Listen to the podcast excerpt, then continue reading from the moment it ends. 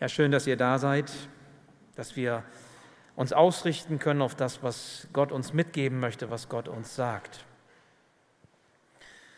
Es ist Folgendes passiert. Ein fremder Pastor, ein fremder Prediger besucht die Gemeinde und so wie das manchmal so ist, ein Gastprediger, der hat mehr Freiheit und nutzt sie auch und nimmt sich dann einiges raus und er predigt und predigt und predigt und findet kein Ende und die Gemeinde, die fängt an, auf den Bänken herumzurutschen und wird ganz unruhig. Das kennen Sie so nicht von Ihrem Pastor anders, ihr bei uns. Ihr wisst, die Predigten sind immer irre lang.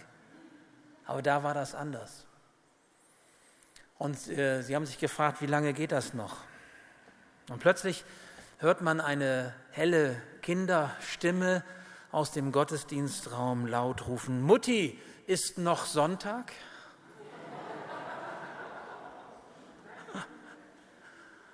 Ja. Also keine Sorge, es wird nicht so lang.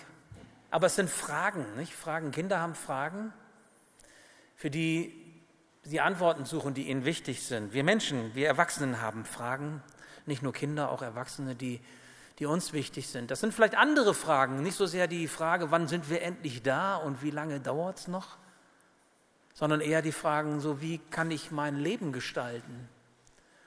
Was kann ich aus meinem Leben machen? Vielleicht so Berufswahl, Partnerwahl oder wo lebe ich, wo ziehe ich hin, wo ist mein Lebensschwerpunkt? Vielleicht auch Fragen danach, wie kann ich mein Glück vermehren oder meinen Wohlstand oder wie kann ich mehr Sicherheit gewinnen im Leben für die, die es gerne kontrolliert wollen? Vielleicht auch die Fragen nach der Zukunft der Kinder, wenn man welche hat, der Enkel, der, der Urenkel.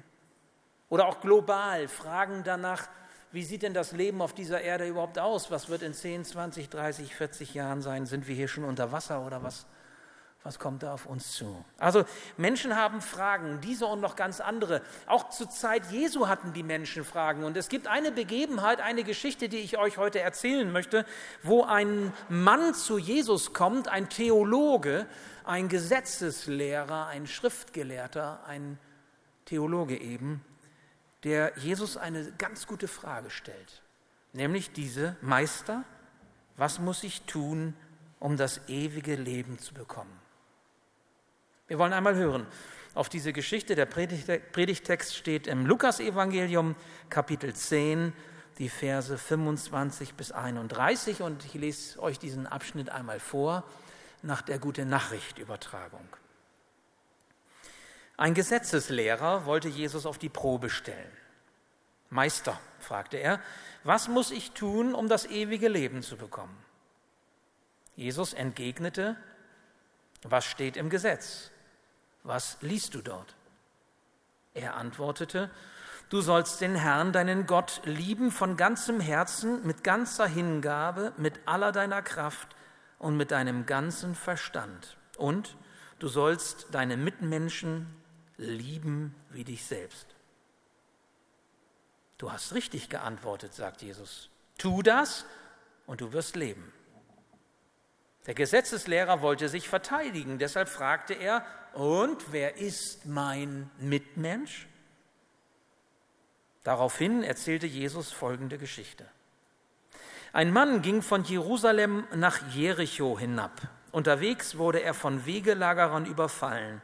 Sie plünderten ihn bis aufs Hemd aus, schlugen ihn zusammen und ließen ihn halbtot liegen. Dann machten sie sich davon. Zufällig kam ein Priester denselben Weg herab. Er sah den Mann liegen, machte einen Bogen um ihn und ging weiter. Genauso verhielt sich ein Levit, ein Tempeldiener oder wir würden vielleicht heute sagen ein Küster der dort vorbeikam und den Mann liegen sah, auch er machte einen Bogen um ihn und ging weiter. Schließlich kam ein Reisender aus Samarien dort vorbei. Als er den Mann sah, hatte er Mitleid mit ihm. Er ging zu ihm hin, goss Öl und Wein auf seine Wunden und verband sie. Dann setzte er ihn auf sein eigenes Reittier, brachte ihn in ein Gasthaus und versorgte ihn mit allem Nötigen. Am nächsten Morgen nahm er zwei Denare aus seinem Beutel und gab sie dem Wirt. Sorge für ihn, sagte er, und sollte das Geld nicht ausreichen, werde ich dir den Rest bezahlen, wenn ich auf der Rückreise hier vorbeikomme. Was meinst du? fragte Jesus den Gesetzeslehrer. Wer von den dreien hat an dem, der den Wegelagerern in die Hände fiel, als Mitmensch gehandelt? Er antwortete, der, der Erbarmen mit ihm hatte und ihm geholfen hat. Da sagte Jesus zu ihm, dann geh und mach es ebenso. Ich bete noch. Ja, lieber Herr, wenn wir dein Wort hören, dann lass es uns verstehen, so wie es für uns gut ist, wie du es uns, einem jeden von uns sagen willst. Ja, und gib, dass dein Wort unsere Herzen berührt, dass es uns verändert. Herr, damit wir immer mehr so werden, wie du uns haben willst.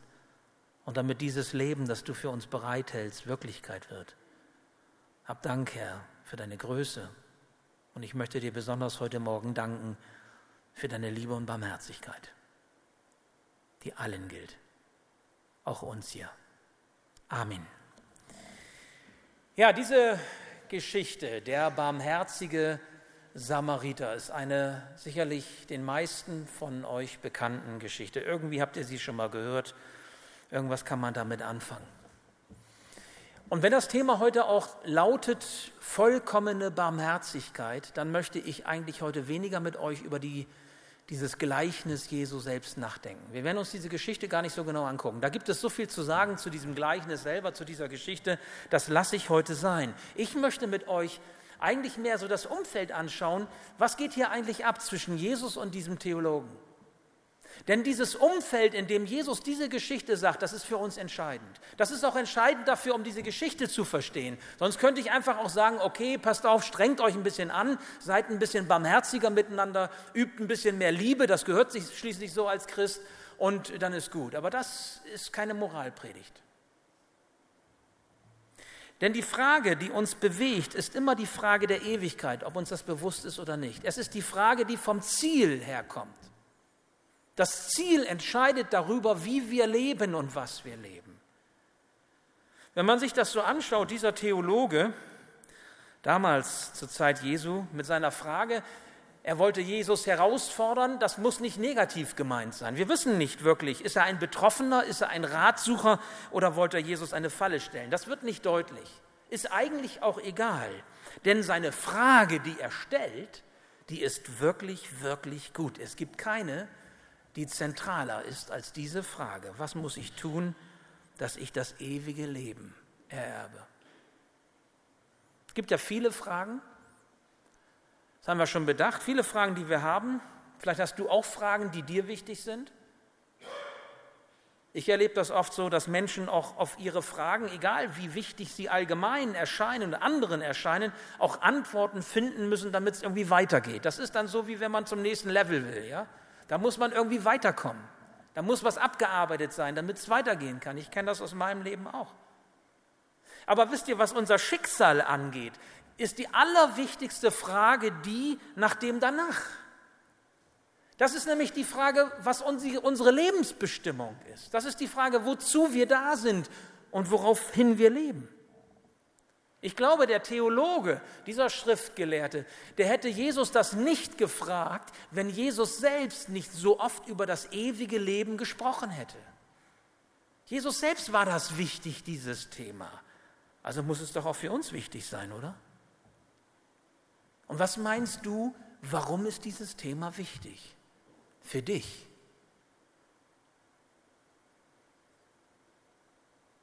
Wenn ich jetzt ein Mikrofon hätte, dann müsste ich rumgehen. Ihr Armen, die ihr vorne sitzt, wäre ich dann schneller. Ich weiß, warum sich manche ganz da hinten hinsetzen, die befürchten schon Schröder mit dem Mikro in der Hand. Aber stellt euch vor, jemand fragt euch, warum ist das, das, das ewige Leben so wichtig? Warum redet Jesus so viel darüber? Und was, was verstehst du darunter? wisst ihr, auch ihr, die ihr lange dabei seid, schon den Weg des Glaubens geht, wir, wir sind so gewohnt mit diesen Begriffen, mit dieser Sprache Kanaans, das ewige Leben und so. Aber was ist denn das konkret, wenn dich jemand danach fragt? Was würdest du denn sagen? Wisst ihr, ich glaube, wir sind von Gott, dem Schöpfer, für die Ewigkeit geschaffen? Das ist meine Antwort. Ganz einfach. Du und ich, wir sind für die Ewigkeit geschaffen. Wenn das stimmt, dann ist das Ziel ganz entscheidend. Wir sind nicht dafür geschaffen, hier einfach zu leben und irgendwie einen guten Abgang zu machen, sondern wir sind geschaffen für die Ewigkeit. So hat der Schöpfer uns gewollt. Und das hat er in uns hineingelegt. Das ist der Grund dafür, dass wir hier auf Erden leer bleiben, wenn wir ohne Jesus unterwegs sind. Wenn wir ohne Jesus zu Fragen Entscheidungen treffen. Wenn wir ohne Jesus die Dinge angehen. Bleiben wir leer. Weil wir geschaffen sind für die Ewigkeit. Was muss ich tun? Gut gefragt, Theologe, sagt Jesus. Was muss ich tun? Mir ist das immer angenehm, wenn Leute nicht so allgemein philosophisch darüber nachdenken und reden, wozu das Leben ist oder was vielleicht danach kommen könnte, sondern hier fragt einer, was muss ich tun? Das sind gute Fragen, wo man bei sich selber bleibt wo man ehrlich wird, wo man danach fragt, was hat das mit meinem Leben zu tun und nicht irgendwie, sollte man nicht vielleicht, Punkt, Punkt, Punkt. So ganz abstrakt und allgemein. Ja, nicht persönlich werden, ja, nicht ehrlich werden. Nein, was bedeutet dir die Ewigkeit?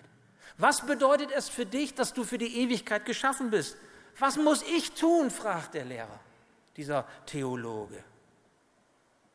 Und er fragt noch weiter. Er fragt als Mann der Tat. Er will nicht untätig bleiben. Er fragt, was muss ich tun?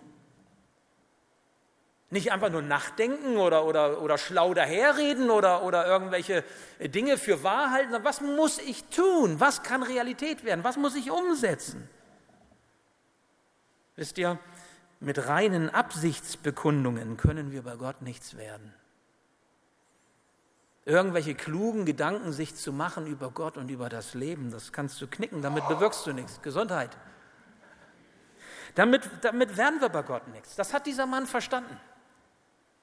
Dieser Mann, dieser Theologe, der, dem ist es ernst mit der Person Gottes. Er hat verstanden, dass, dass wir als Geschöpfe, als Menschen eigentlich nur ehrfürchtig vor Gott treten können, uns ihm nahen können, mit Gottesfurcht.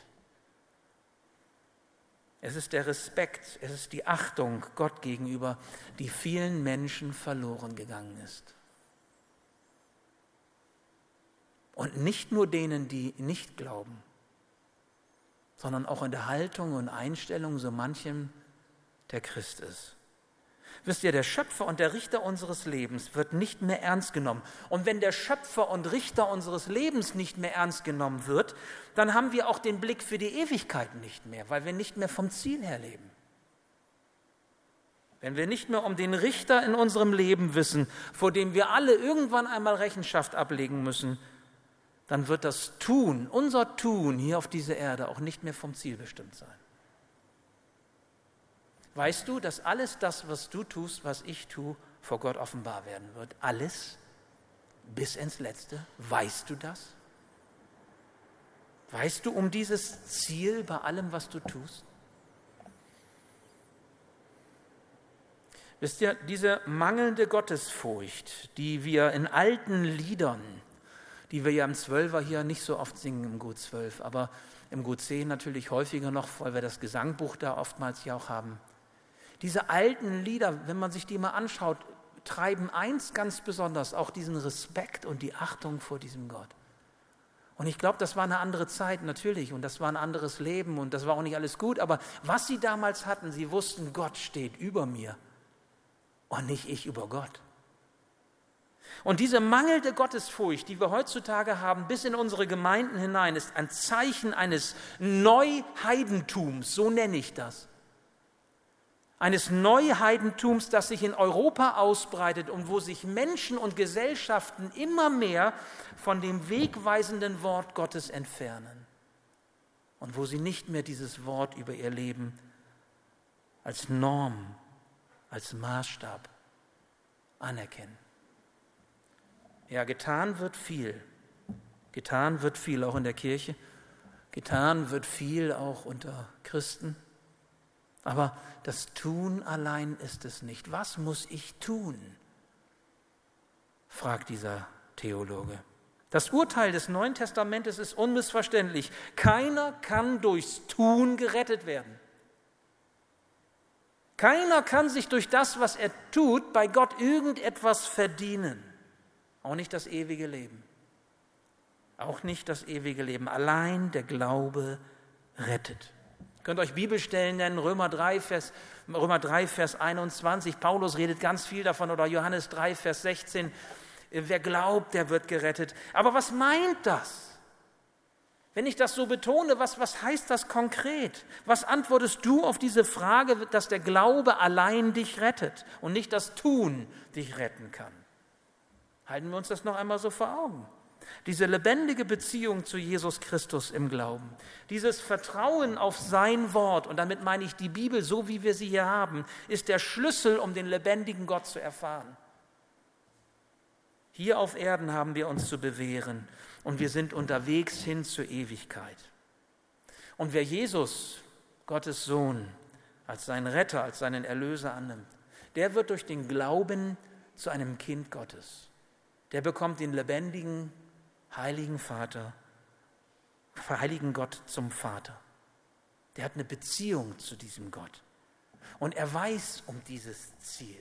Er weiß um die ewige Herrlichkeit, für die er berufen und für die er geschaffen ist. Und dass er diese ewige Herrlichkeit mit seinem Vater verbringen soll. Und wisst ihr was? Dieses Wissen verändert unsere Einstellung zum Leben. Durch diese, durch diese Ewigkeit her relativiert sich alles andere im Leben. Es bekommt eine neue Gewichtung. Das, was uns so wichtig ist, unsere Sexualität oder das Geld oder Reichtum und Macht und Erfolg und, und all das, was uns so vorantreibt, es bekommt eine neue Einordnung von diesem Ziel her, zu dem wir geschaffen sind und auf das wir zugehen. Wir hören diese Frage des Theologen, was muss ich tun? Und wir hören diese Antwort Jesu. Und Jesus geht ganz liebevoll mit ihm um. Er kanzelt ihn nicht ab. Er kritisiert ihn nicht einfach so von oben herab, sondern er hilft ihm weiter, Gott zu begegnen. Jesus verweist auf das Gesetz. Jesus sagt, was steht im Gesetz? Was sagt das Alte Testament? Was sagt der alte Bund? Was sagt das Gesetz Moses über dieses Leben und was Gott will? Wie liest du es dort? Also wie verstehst du es? Wie legst du es aus? Was ist deine Hermeneutik? Wie verstehst du dieses Gesetz? Du bist doch Lehrer, du bist Theologe, du hast das studiert. So wie unsere Theologen, wie ich, Griechisch, Lateinisch, Hebräisch, Kirchengeschichte. Ja, wir wissen das doch, wir haben es doch gelehrt. Wie legst du das aus? Wie verstehst du das? Das Gesetz Gottes, das kannte er. Er ist ja studiert, ja. Und das, was Jesus lehrt, widerspricht nicht diesem Gesetz. Schau hinein, was sagt Gott? Und der Mann, der Theologe, antwortet richtig super, total treffend, 100 Punkte. Prüfung bestanden. Er antwortet mit einem Text aus 5. Mose 6. Die Zusammenfassung aller Gebote, die Zusammenfassung aller Propheten. Da heißt es, du sollst den Herrn, deinen Gott, lieben von ganzem Herzen, mit ganzer Hingabe, mit aller deiner Kraft und mit deinem ganzen Verstand. Und du sollst deine Mitmenschen lieben wie dich selbst. Boah, Zentrum, genau getroffen. Jesus sagt, du hast richtig geantwortet. Gut so, Theologe. Voll in Schwarze.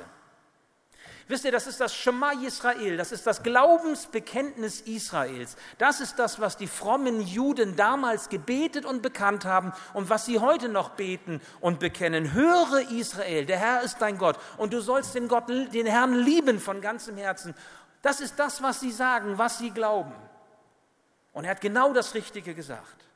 Das ist der vollkommene Maßstab den Gott gegeben hat, nämlich die vollkommene Barmherzigkeit. Liebe zu Gott und die Liebe zum Nächsten. Und das soll dein Herz ausfüllen. Das sollst du leben. Das ist der Wille Gottes. Ist eigentlich ganz klar. Ist eigentlich ganz einfach. Wir geben uns jetzt Mühe, ja, und wir lieben voller Barmherzigkeit jetzt alle Menschen. Und wir lieben Gott. Könnten jetzt auseinandergehen und sagen, okay, es ist alles gesagt, was nötig ist, und ihr wisst Bescheid. Und ich sage mal, wenn ich euch jetzt das so sagen würde und ihr denkt an die, die ihr sowieso gerne mögt, ne? Dann würdet ihr sagen, okay, so mehr oder weniger klappt das auch. Vielleicht. So, also jedenfalls könntet ihr das sagen. Es gibt dann noch eben so die ne, Freunde und äh, Familienangehörigen, die, die Ehepartner, Freundinnen, Freunde oder die Kinder vielleicht noch oder Enkelkinder, wie auch immer. Da mag das gehen. Okay, gilt das auch für meinen Nachbarn? Ist der auch mein Nächster? Oder ist das da anders? Da wird es dann schon schwierig. Und mal ganz ehrlich, schwierig wird es für mich dann immer, wenn ich feststelle, dass ich auch denen gegenüber, die ich doch eigentlich liebe, unbarmherzig bin. Kennt ihr das? Wo man sagt, eigentlich weiß ich doch, dass das nicht gut ist oder ich will das eigentlich doch gar nicht und trotzdem bin ich meinetwegen ungeduldig oder ich, ich kriege es wieder nicht hin und ich trete wieder ins Fettnäpfchen, ich mache wieder Fehler, weil ich im Grunde nicht das an Barmherzigkeit und Güte lebe, was ich eigentlich leben soll. Der Bruder von Jesus, Jakobus, der hat in seinem Brief einmal gesagt, der Glaube ohne Werke ist tot. Ist doch klar, Gottes Liebe und Nächstenliebe, das ist doch die Umschreibung dessen, was Gott will. Und interessant ist das, was Jesus selbst diesem Theologen antwortet. Er sagt, tu das und du wirst leben. Ewig leben. Schon hier und heute. Tu das, mach das und du wirst leben. Wow. Was für eine Zusage. Also halten wir uns das vor Augen, was Jesus hier sagt. Wer alle Gebote hält, alle Gebote, die in der Gottesliebe und in der Nächstenliebe zusammengefasst sind, der bekommt das ewige Leben geschenkt, zugesprochen. Tu das und du wirst leben. Es ist doch ganz einfach. Also wenn jemand sagt, ey, ich kann diesen ganzen mit Offenbarung und, und Wunder Gottes, aber nee, nimm das Gesetz, Gottesliebe, Nächstenliebe, tu das und du wirst gerettet. Und die Sache ist erledigt. Jesus sagt das. Ist ganz einfach. Sei vollkommen barmherzig und Gott schenkt dir die Ewigkeit. So geht es. Ja, hat nur einen Haken, ne? Der Haken ist der, dass die Umsetzung dieses Maßstabs doch bei weitem schwieriger ist manchmal. Ich kann mich ja nicht immer damit entschuldigen, dass ich mal nicht so gut drauf bin. Oder gerade irgendwelche Schwierigkeiten habe oder irgendwas gerade mir über die Leber gelaufen ist. Nein. Wer lebt schon solch eine Barmherzigkeit? Wer liebt in dieser Weise? Ich meine, das haben die Apostel, das haben die Jünger damals auch schon verstanden. Wenn man sich da den Paulus einmal anschaut, der hat gesagt, da ist keiner, der Gutes tut, auch nicht einer. Da ist nicht einer, der wirklich Gutes tun kann, zumindest nicht dauerhaft. Kannst vielleicht einmal Gutes tun. Manchmal wunderst du dich vielleicht, dass du was ganz Tolles sagst und die Liebe ist ganz toll zwischen dir und dem Menschen und, und das dauert gar nicht lange und, und schon kippt das Ganze, weil irgendwas wieder passiert ist. Am selben Tag. Es hält ja noch nicht mal 24 Stunden an. Unsere sündige Natur, sagt Paulus, sorgt dafür, dass wir im Alltag auch ein sündhaftes Wesen haben. Da ist nicht einer, der Gutes tut. Auch nicht einer. Und wisst ihr was? Das Gesetz Gottes, das, was wir auch im Alten Testament lesen, das Gesetz Gottes ist gut. Und wer es vollkommen lebt, der ist gut. Aber wir sind nicht gut genug für dieses Gesetz Gottes. Das Tun dieses Gesetzes bringt keiner fertig. Das ist unser Problem. Und trotzdem sagt Jesus zu diesem Theologen, tu es. Ja, was soll das denn? Wenn Jesus doch weiß, dass wir es eigentlich nicht schaffen, warum sagt er dann zu diesem Theologen, halte dich daran, okay, Gottes Liebe, Nächstenliebe, tu es und du wirst das Leben geschenkt bekommen. Warum sagt er das, tu es, wo er doch weiß, dass wir es nicht schaffen? Ich habe nur eine Antwort, die ich darauf geben kann, weil er ihm helfen möchte, etwas zu verstehen. Er möchte ihm helfen zu verstehen, dass er erkennt, dass er verloren ist. Und zugleich auch, dass er erkennt, dass eine Sehnsucht in ihm schlummert nach einem Heiland, der diesen, ich sage jetzt mal, Fluch des Sündhaften durchbricht. Wir werden Sünde nicht einfach so los, egal was wir auch tun. Ich wundere mich manchmal darüber, wie naiv wir Menschen sind. Auch viele Christen. Statt ehrlich zu werden, statt Schuld zuzugeben vor Gott und wenn es nötig ist, auch vor den Menschen, verdrängen wir Schuld. Wir spielen sie herunter. Wir schieben sie anderen in die Schuhe. Wir waschen unsere Hände, wie man so schön sagt, in Unschuld. Und wir sind in diesen Versuchen, so zu leben, unwahrscheinlich einfallsreich. Versuche mit dem Problem fertig zu werden, mit dem wir alleine aber niemals fertig werden können, weil nur Gott allein es schaffen kann. Jesus ist der, der es schafft, egal was wir auch zu tun versuchen. Er ist der, der mit seinem Leben bezahlte, um unser Schuldproblem bei Gott zu lösen. Am Kreuz ist der Ort, wo wir Schuld ablegen. Dort werden wir reingewaschen durch das Blut Jesu. Vergebung und Barmherzigkeit Gottes gibt es allein bei Jesus auf Golgatha. Und ich kann mir vorstellen, dass jetzt so mancher hier sitzt und sagt, Schröder, das kenne ich schon. Das habe ich schon so oft gehört. Schon unter Müller, Bublitz, Schröder, Predigten im Fernsehen, Internet. Ich habe Bücher gelesen. Ich bin schon so lange mit Jesus unterwegs. Ey, das weiß ich doch, Andreas. Ja? Und darf ich dich fragen, warum gehst du dann nicht hin und lässt dir die Gnade Gottes schenken und versuchst immer noch mit deinem Schuldproblem alleine fertig zu werden? Denn es gibt nur eine Macht, die hier entscheidet in unserem Leben, die uns weiterhilft im Blick auf die Ewigkeit. Das ist die Liebe. Und Jesus hat uns das Beispiel dafür gegeben, wie es mit dieser Liebe ist. Der Theologe weicht der Antwort Jesu aus. Jesus sagt, tu es und du wirst leben. Und was sagt er? Nicht, ja, Jesus, habe ich verstanden, ich, ich werde es jetzt tun und wenn ich es nicht schaffe, wenn ich versage, dann komme ich zu dir und bitte um Vergebung. Nein, was sagt er? Haha, Jesus, wer ist denn mein Nächster, bitteschön? Wer ist denn der Mittenmensch, dem ich diese Liebe geben soll? Boah, da habe ich gedacht, das kenne ich auch. Wenn ich getroffen bin, dann weiche ich manchmal gerne aus. Und, und, und wie weichen wir aus, wenn wir getroffen sind? Wenn wir ausweichen, das entlastet uns für einen Moment. Das macht es für den Moment erträglicher, weil man wird ja sonst auch bloßgestellt und, und offenbart und das ist auch ziemlich unangenehm unter Umständen. Zumal, wenn es dann auch noch in einer Größenrunde passiert, in der Öffentlichkeit natürlich noch viel mehr. Wer ist mein Nächster?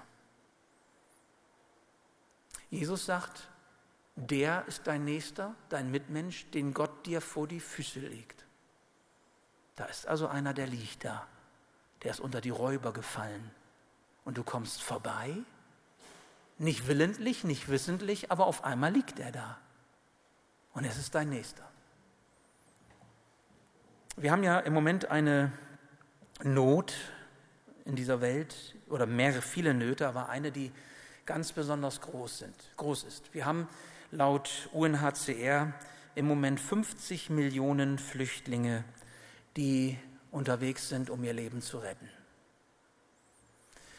Das ist eine Flüchtlingswelle, eine Flüchtlingssituation, die wir in dieser Größenordnung seit dem Zweiten Weltkrieg nicht mehr hatten.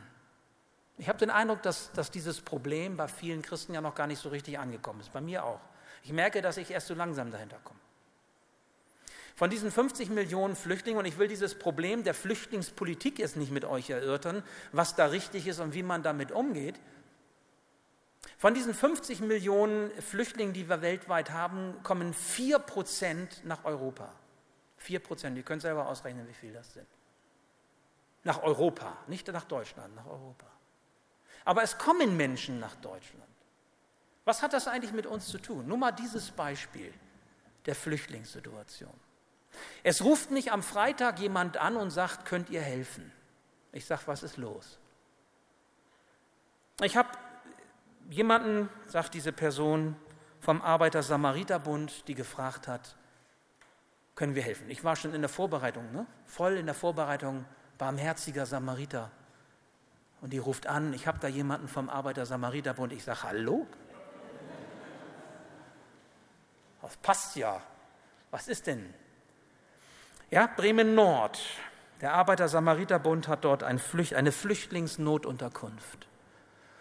Und eine afghanische Familie wird am kommenden Dienstag hier nach Huchting ziehen, in eine Wohnung, um Zukunft zu haben. Diese Familie hat gar nichts. Es ist eine muslimische Familie. Sie haben weder eine Küche, noch haben sie ein Bett, noch haben sie Geschirr, eine Waschmaschine oder Staubsauger. Könnt ihr da helfen? Ich sag, schreib mir das bitte nochmal. Auch Kontakt, den Kontakt, den ich dafür brauche. Ich will mal schauen, was ich am Sonntag sagen kann. Und ich möchte euch das einfach mal sagen. Können wir da helfen?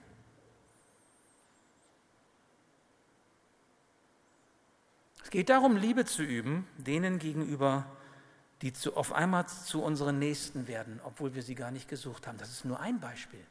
Wenn du sagst, du kannst helfen, du kannst etwas geben, weil du was über hast, kannst du mich ansprechen nach dem Gottesdienst. Ich gebe dir die Telefonnummer und du rufst da morgen an. Und wahrscheinlich wird Folgendes passieren, dass wenn du da anrufst, dass diese Person sagen wird, äh, hallo, Sie sind schon die 30. die anruft. Weil im Gut 10 habe ich das auch schon gesagt. Und was meint ihr, wie viele zu mir gekommen sind? Ich weiß gar nicht, ob die so viele Waschmaschinen und und äh, Schränke und Betten brauchen. Aber es ist ein, ein Signal, es ist ein Zeugnis. Versteht ihr, was ich meine? Und vielleicht wächst daraus etwas. Und wenn Gott dir das mit aufs Herz legt, nutzt das. Müssen wir wirklich erst lange überlegen, wer unser Mitmensch ist? Wer unser Nächster ist? Nun sitzt vielleicht auch mancher unter uns, der sagt, okay, ich habe das wohl verstanden, aber ich bin so beschäftigt, auch mit dem, was mein Leben im Moment aus, ausmacht, was mich kennzeichnet. Ich habe so viel zu tragen im Moment, ich weiß selber gar nicht, wie ich den Kopf oben halten soll. Vielleicht ist das auch eher deine Situation. Was tun, wenn ich dieser Barmherzigkeit Gottes nicht nachkommen kann, wenn ich ihr nicht gerecht werden kann, wenn ich es einfach nicht schaffe? Aufgrund meiner Lebenssituation. Ich möchte dir etwas sagen, liebe Schwester, lieber Bruder. Hinter diesem Gleichnis vom barmherzigen Samariter, und damit schließe ich heute, hinter diesem Gleichnis steht Jesus selbst. Ich habe mich gefragt, ist nicht Jesus dieser Samariter zu uns? Er sieht dich, wie du da liegst, in deinem Zerschlagensein. Er weiß um dein Leid, er weiß um deinen Kummer. Er kennt deine Hoffnungslosigkeit, deine Sorge, die du hast. Er weiß auch um deinen Schmerz, er kennt die Diagnose des Arztes, er weiß um die Angst, die du hast. Und ihn packt die Barmherzigkeit mit dir. Er kommt zu dir, er verbindet dich, er hebt dich auf, er trägt dich zurück zum Vater und er gibt alles daran, um dich zu retten. Und warum? Aus Liebe zu dir. Und darum sage ich, es ist seine Liebe, die alles bei dir entscheidet. Und zwar für Zeit und Ewigkeit. Lass Jesus in seiner Liebe für dich zum barmherzigen Samariter werden, der dich herausholt aus deinem Verlorensein, aus deiner Situation Vielleicht auch aus deiner Unfähigkeit, Liebe zu geben, weil du zu sehr beschäftigt bist mit dir selbst oder weil du vielleicht verlernt hast, dich selbst anzunehmen, dich selbst zu lieben. Lass Jesus zu diesem barmherzigen Samariter werden, der dir das ewige Leben schenkt. Nicht, weil du es tun kannst, um gerettet zu werden, sondern weil er in seiner Barmherzigkeit, in seiner Liebe dich aufsammelt und dich frei macht, auch Liebe zu üben und anzunehmen. Beides gehört zusammen. Und wenn du vielleicht jemand bist, der sagt, oh, kenne ich alles schon, Schröder, ey, diese Geschichte und brauche ich heute eigentlich nicht nochmal, dann möchte ich dich bitten, wenn du von dieser Liebe schon so überzeugt bist, dann gib sie weiter. Dann gib sie weiter. Und philosophiere nicht allgemein darüber, was Kirche und Christen und Gemeinde doch eigentlich tun müsste sondern sieh denjenigen, den Gott dir vor die Füße legt, der dir über den Weg läuft oder der da am Rande liegt und werde zu Barmherzigkeit für diesen Menschen. Behalte diese Liebe nicht für dich. Vollkommene Barmherzigkeit. Die Bibel sagt, so sollen wir sein.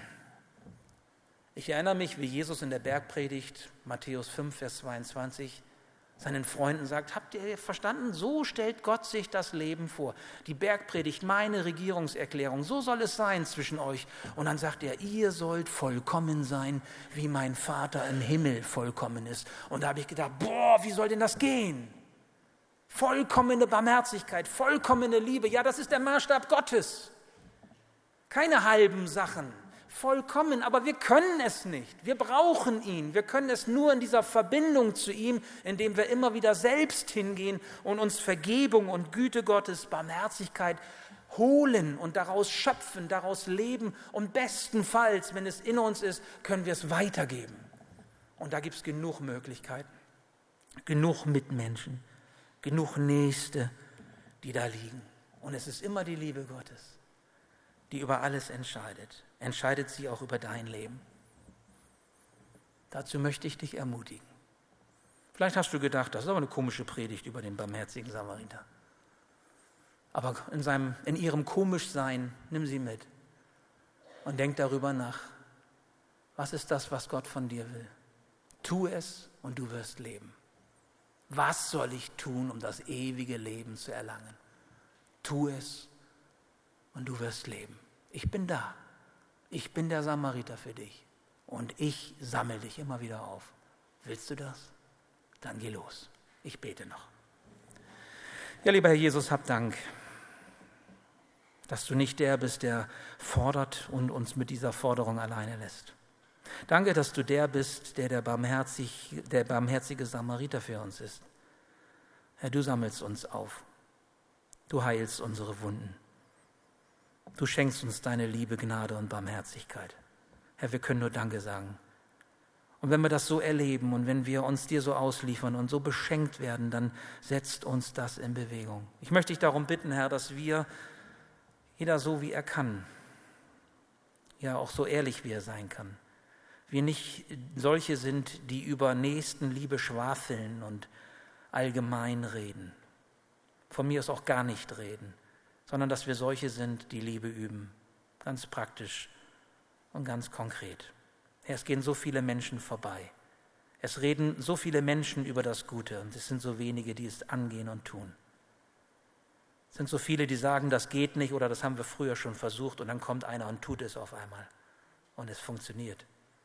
Lass uns solche sein, die von dir angesteckt sind, von deinem Geist bewegt und die das leben und umsetzen, was du in uns hineinlegst. Danke, Herr, für deine Güte, für deine Barmherzigkeit, für deine Liebe, auch heute Morgen. Amen.